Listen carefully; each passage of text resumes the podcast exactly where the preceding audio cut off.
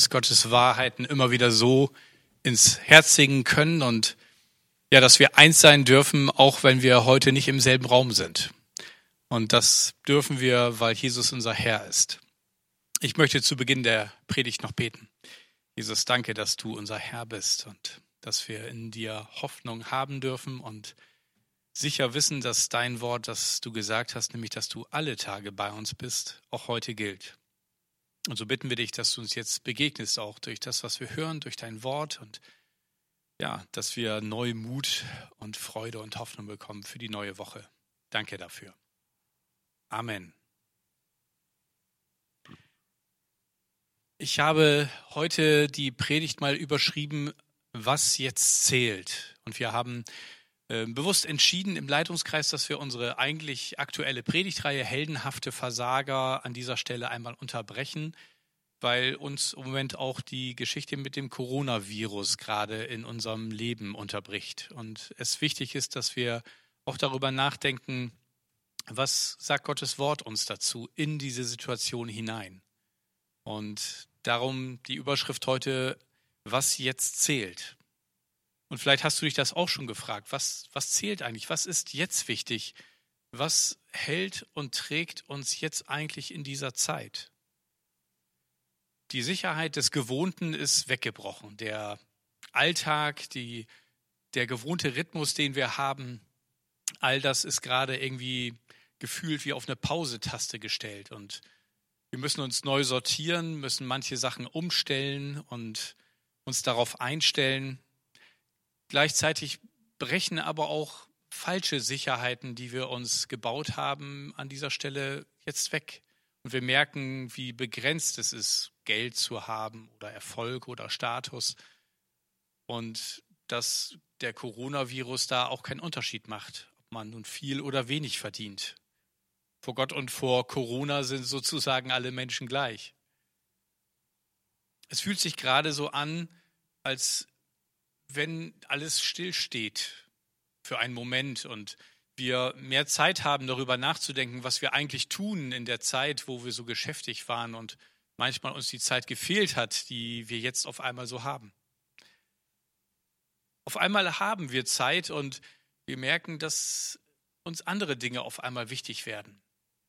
Ich habe das auch von anderen gehört. Auf einmal ruft jemand einen alten Freund wieder an oder eine alte Freundin oder bekommt selber einen Anruf und man freut sich voneinander zu hören und dass der andere gesund ist und ähm, wie es dem anderen geht, nimmt auf einmal wieder mehr Anteil an dem Leben anderer. Und auch für die Familie haben wir mehr Zeit. Vielleicht jetzt manche sagen zu viel Zeit, wenn die Kinder unruhig werden und ähm, die Hausaufgaben gemacht haben und langsam nicht mehr wissen, was sie spielen sollen. Aber es ist auch Zeit, einander wieder Zeit zu schenken, Aufmerksamkeit zu schenken, einander zu begegnen und den Schatz zu entdecken, den wir aneinander haben, an der Gemeinschaft miteinander. Aber natürlich ist so eine Zeit auch ähm, ein gefundenes Fressen für manche Zeichendeuter und Verschwörungstheoretiker. Ich weiß nicht, ob ihr das im Netz gesehen habt. Äh, Asterix und Obelix haben doch tatsächlich in einem Heft aus dem Jahr 2017 Asterix in Italien einen skrupellosen römischen Gegner, der mit ihnen beim Wagenrennen konkurriert. Und dieser Gegner heißt Coronavirus. Gestern habe ich ein Video gesehen von einer 2018 ausgestrahlten chinesischen Netflix-Serie, so einer Krankenhaus-Klinik-Serie, äh, in der von einem gefährlichen mutierten SARS-Virus mit Namen Coronavirus gesprochen wird. Die Serie wurde 2018 ausgestrahlt. Ein Virus, der besonders die Lunge angreift. Kann sein, dass ihr vielleicht sogar noch andere Geschichten im Internet gefunden habt, die irgendwelche Beschwörung, Verschwörungstheorien befeuern. Aber ganz ehrlich, ja und? Die armen Comic- und Drehbuchschreiber müssen doch auch sich immer wieder neue Namen ausdenken für die Krankheiten und Personen in ihren Drehbüchern und ihren Comics. Und ich glaube nicht, dass das eine Bedeutung hat. Manche sagen vielleicht, oh, Corona, diese Pandemie, das ist ein Zeichen von Endzeit, eine Zeichen, ein Zeichen dafür, dass Jesus vielleicht bald wiederkommt. Genau genommen haben wir eigentlich seit 2000 Jahren Endzeit. Seit 2000 Jahren ist es so, dass wir darauf warten, dass irgendwann Jesus wiederkommt. Und er hat vor 2000 Jahren schon gesagt, siehe, ich komme bald. Wir merken inzwischen, dass Gott anscheinend ein anderes Zeitverständnis hat als wir. Denn dieses bald, das wir verwenden, scheint nicht mit dem zusammenzupassen, was Jesus hier verwendet. Vielleicht hat das damit zu tun, dass Gott auch schon in dem Psalm so von dem Zeitverständnis Gottes gesprochen wird, dass gesagt wird, vor dir sind tausend Jahre wie ein Tag. Ich will mich auch gar nicht ähm, über die Endzeitstimmung bei manchen Menschen lustig machen. Ich hätte wirklich persönlich überhaupt nichts dagegen, wenn Jesus heute oder morgen wiederkommen würde. Das würde vieles leichter und schöner machen. Doch ich glaube, dass Nüchternheit und auch geduldiges Vertrauen auf Gott uns in dieser Zeit am meisten helfen.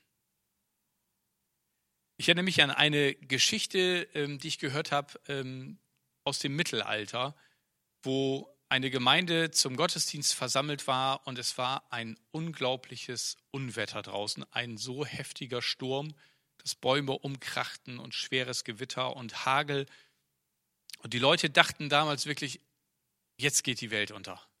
Das ist so heftig, das kann nur ein Zeichen sein, dass Jesus wiederkommt. Und alle waren ganz aufgeregt und sie unterhielten sich, was, was sollen wir tun, wenn das wirklich wahr ist. Und dann haben der Pastor und die, die Ältesten sich beraten und einer sagte dann, wisst ihr was, selbst wenn es so ist, ist es nicht so, dass es am besten ist, wenn Jesus uns dann bei der Arbeit findet? Also, indem wir Gottesdienst feiern, indem wir das tun, was ihn ehrt.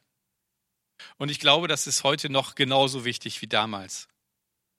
Ich bin der Überzeugung, dass das nicht nur eine herausfordernde Zeit ist, in der wir gerade leben, sondern dass das auch eine Gnadenzeit ist, die uns Gott besonders schenkt, dir und mir. Denn mal ehrlich, wann fragen Menschen eigentlich nach Gott? Wann fangen sie an zu beten? Wenn es ihnen total gut geht oder wenn es ihnen schlecht geht?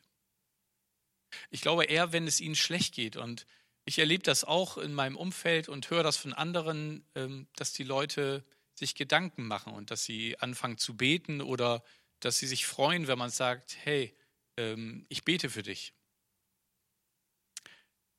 In äh, der Zeitschrift Idea Spektrum war ähm, in dieser Woche wurde von einer Umfrage berichtet und äh, unter der Überschrift 41 Prozent der Menschen denken mehr über den Sinn des Lebens nach wurde von einer Umfrage erzählt, dass Menschen jetzt vermehrt sich Gedanken machen, was ist eigentlich der Sinn des Lebens? 35 Prozent bei den Freikirchen fragen sich das jetzt vermehrt und sogar 48 bei den evangelischen Landeskirchen. Ich glaube, dass die Prozentzahl bei den Freikirchen deswegen so niedrig ist, weil ich den Eindruck habe, dass da ohnehin auch in guten Zeiten viel mehr über den Sinn des Lebens nachgedacht wird und nicht erst besonders, wenn es so besonders schlecht wird oder schwierig wird. Ich glaube, dass das eine Zeit ist, in der Gott sich wieder mehr in den Mittelpunkt und auf die Bühne unseres Lebens schiebt. Und ich wünsche mir so, dass das auch die Menschen in unserer Stadt, in unserem Land merken. Was hält eigentlich wirklich? Was trägt uns eigentlich wirklich? Und wir haben die Chance, in den wenigen Begegnungen, die wir vielleicht so ganz offiziell im Geschäft oder auf der Straße haben, aber auch wenn wir vielleicht mit anderen telefonieren, von der Hoffnung zu erzählen, die wir haben und die wir haben dürfen aufgrund ja, unseres Glaubens an Jesus Christus. Und ich bin in dieser Woche auf ein paar Zeilen aus dem Römerbrief gestoßen, und zwar in Römer 12, die Verse 12 und 13a. Und ich habe sie in äh, der Übersetzung Neues Leben gelesen und ja, da klingen sie so frisch und so passend in diese Zeit, dass ich gedacht habe, das ist etwas, das möchte ich euch heute für die neue Woche mitgeben. Paulus schreibt da an die Christen in Rom, Freut euch auf alles, was Gott für euch bereithält. Seid geduldig, wenn ihr schwere Zeiten durchmacht, und hört niemals auf zu beten. Wenn andere Gläubige in Not geraten, steht ihnen zur Seite und helft ihnen. Paulus schreibt das. Und Paulus ist jemand, der nicht nur gute Tage erlebt hat. Sie sind von dem Paulus, der unheimlich viele Schwierigkeiten erlebt hat, seit er zum Glauben an Jesus Christus gefunden hat. Und was er da so alles erlebt hat, das schreibt er der Gemeinde in Korinth im zweiten Korintherbrief im elften Kapitel ab Vers 23. Ich lese euch das mal vor, damit ihr merkt, hey, hier redet nicht einer von, ja, seid doch voller Hoffnung und Freude, egal wie schwierig es ist, der noch nie Schwierigkeiten erlebt hat, sondern hier redet einer, der durch manches Leid schon durchgegangen ist. Und Paulus schreibt da im zweiten Korintherbrief, Moment, ich muss gerade mal was trinken.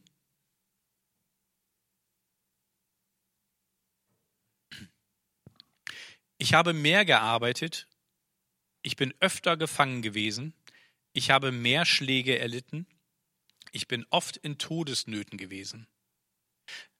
Von den Juden habe ich fünfmal 40 Geißelhiebe weniger einen bekommen.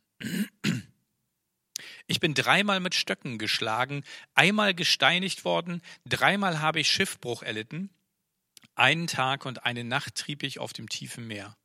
Ich bin oft gereist, ich bin in Gefahr gewesen durch Flüsse, in Gefahr unter Räubern, in Gefahr von meinem Volk, in Gefahr von Heiden. In Gefahr in Städten, in Gefahr in Wüsten, in Gefahr auf dem Meer, in Gefahr unter falschen Brüdern.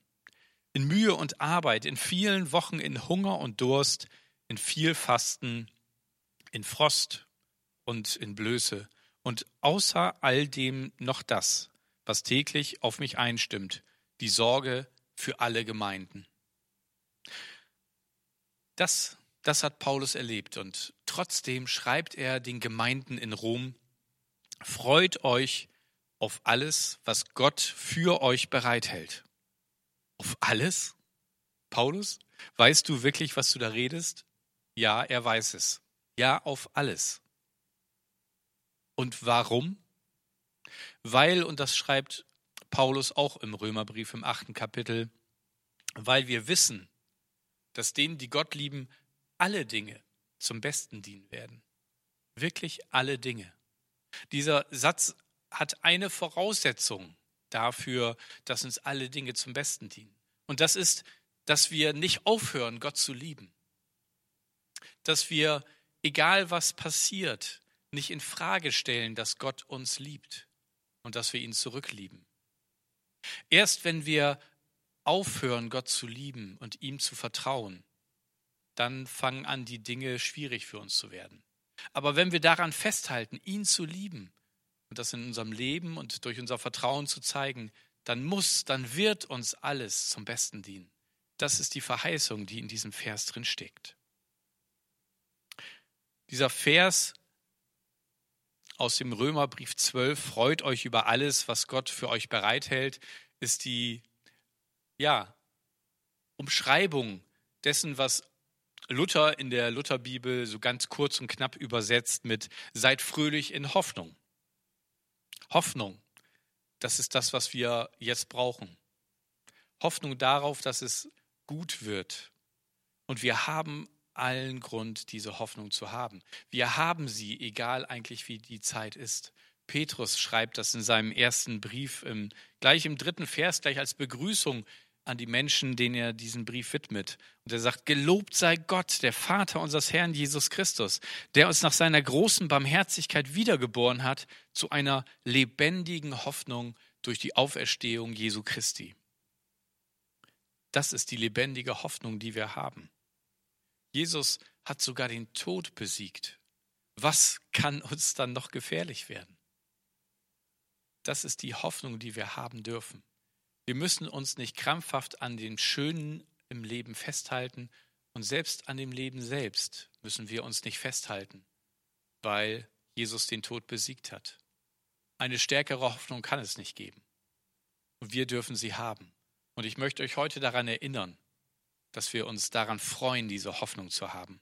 Wisst ihr, es ist eigentlich so wie mit der Geschichte, wo die Jünger im Sturm auf, im Boot unterwegs sind und Jesus kommt ihm auf dem Wasser entgegen. Unglaublich, für viele unvorstellbar. Aber so ist es damals passiert. Und Petrus, der mutigste von allen, hat das gesehen und hat gesagt, hey, Jesus, wenn du das kannst, dann ruf mich zu dir aus Wasser, dann kann ich das auch. Ich vertraue dir. Und er hat es gewagt. Er hat einen Fuß aus dem Boot, aus dem sicheren Boot heraus auf das unsichere Wasser gestellt und hat gemerkt, es geht. Er kann auf dem Wasser gehen. Wenn er Jesus vertraut, wenn er auf Jesus schaut, kann er auf dem Wasser gehen. Und das können wir heute auch. Aber ihr wisst auch, wie das in der Geschichte weiterging. Jesus hat ihn zu sich gerufen und Petrus konnte auf dem Wasser gehen. Aber dann schaut er auf die mächtigen Wellen, die vom Wind aufgepeitscht waren und fängt an zu sinken. Und ich glaube, dass das auch ein Bild für uns heute ist. Wenn wir auf die Stürme und auf die Wellen schauen, auf das, was uns bedroht, dann werden wir anfangen zu sinken. Aber selbst dann ist Jesus uns nah und kommt zu dir und mir und sagt dir, wie auch dem Petrus damals, komm, ich ziehe dich heraus aus dem Wasser. Warum bist du so kleingläubig? Wir dürfen dem vertrauen, der Wind und Wellen beherrschen kann und der sogar machen kann, dass wir auf den Schwierigkeiten des Lebens gehen können. Und das Zweite in unserem Text, seid geduldig, wenn ihr schwere Zeiten durchmacht. Wer wäre nicht gerne geduldig? Kenne wenig Leute oder um ehrlich zu sein, eigentlich gar keinen, der von sich sagt, oh, ich bin ein total geduldiger Mensch. Ich kenne nur unheimlich viele, die sagen, ich wäre echt gern geduldig.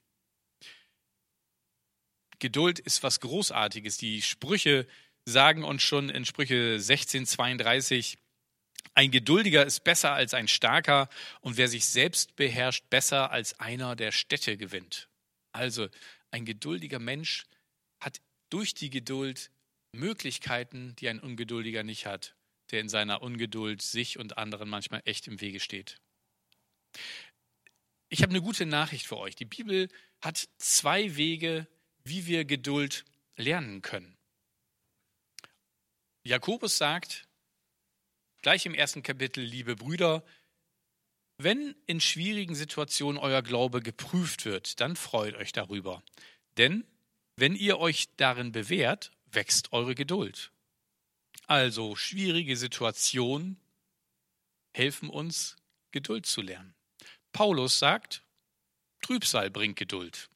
In Römer 5.3 sagt er, wir freuen uns auch dann, wenn uns Sorgen und Probleme bedrängen, denn wir wissen, dass wir dadurch lernen, geduldig zu werden. Geduld aber macht uns innerlich stark und das wiederum macht uns zuversichtlich, in der Hoffnung auf der Erlösung.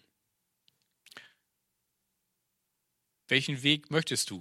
Sorgen und Schwierigkeiten, Trübsal? Das sind die Alternativen, um Geduld zu lernen. Und wisst ihr, die gute Nachricht ist, alles hat seine Zeit. Das entdecken wir übrigens meistens, wenn wir in Geduld standhaft ausharren. Dass wir merken, hey, das hat irgendwann angefangen, das wird auch irgendwann zu Ende sein. Es wird zu Ende sein, dass wir uns nicht mehr treffen dürfen.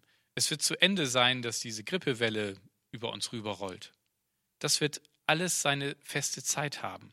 Das ist das, was wir im Alten Testament in dem Buch Prediger schon lesen.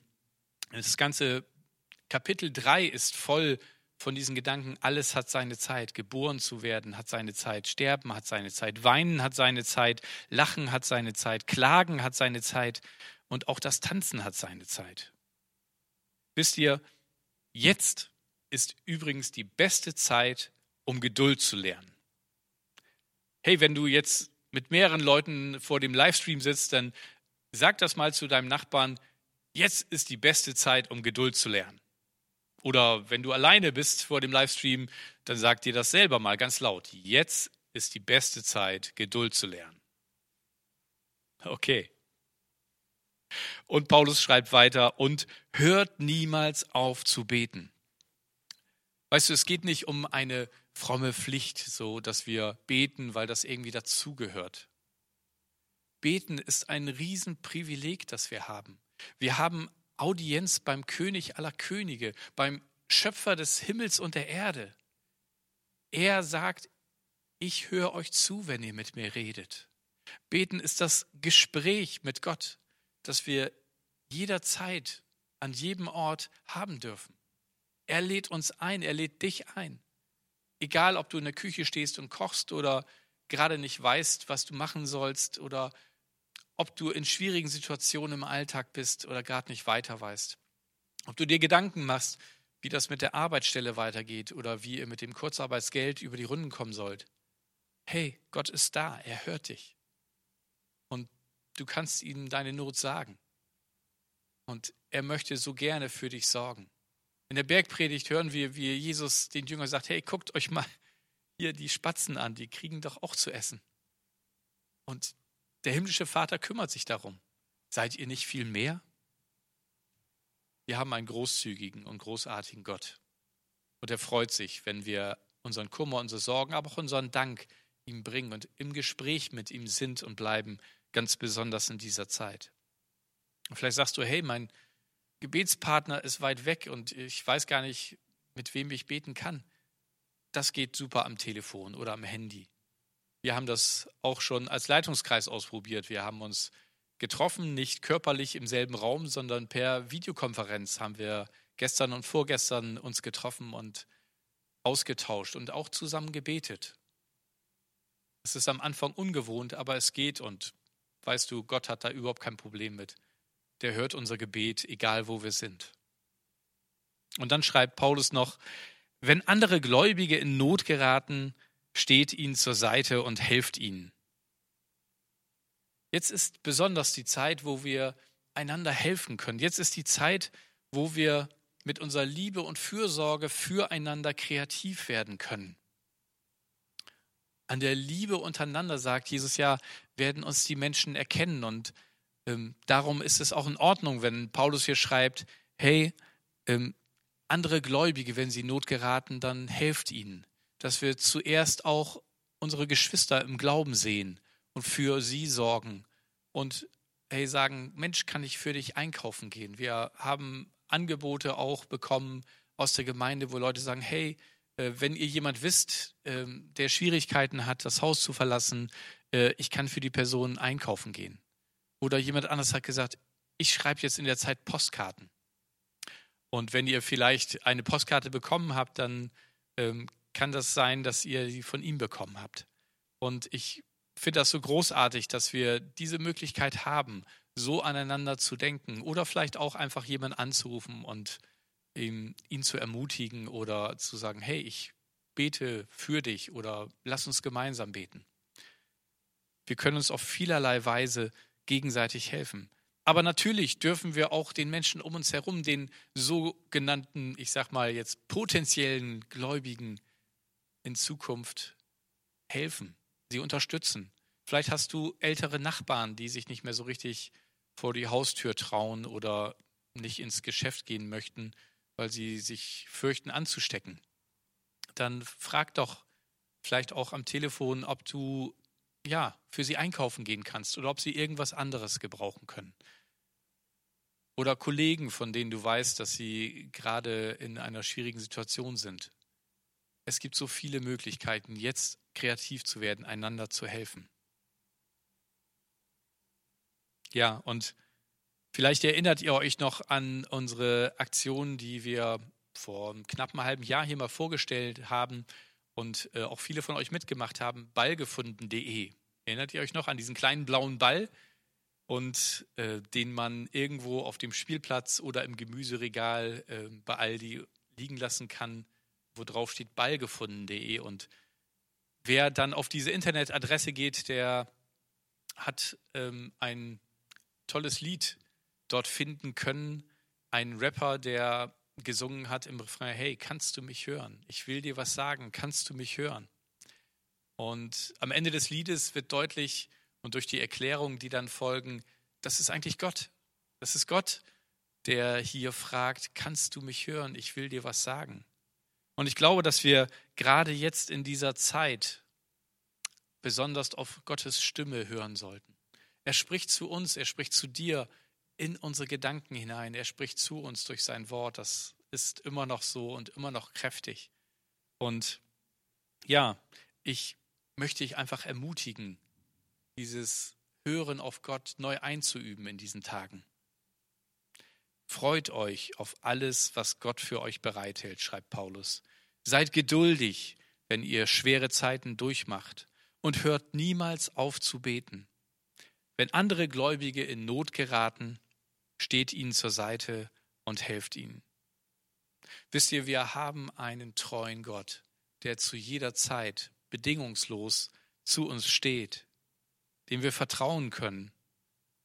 Und ja, wir wissen, dass denen, die Gott dienen, wirklich alle Dinge zum Besten dienen.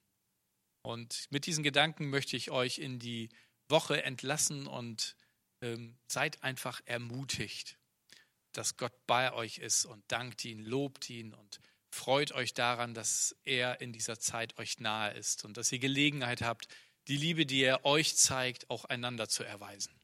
Ich möchte zum Abschluss noch ein Gebet sprechen. Jesus, danke.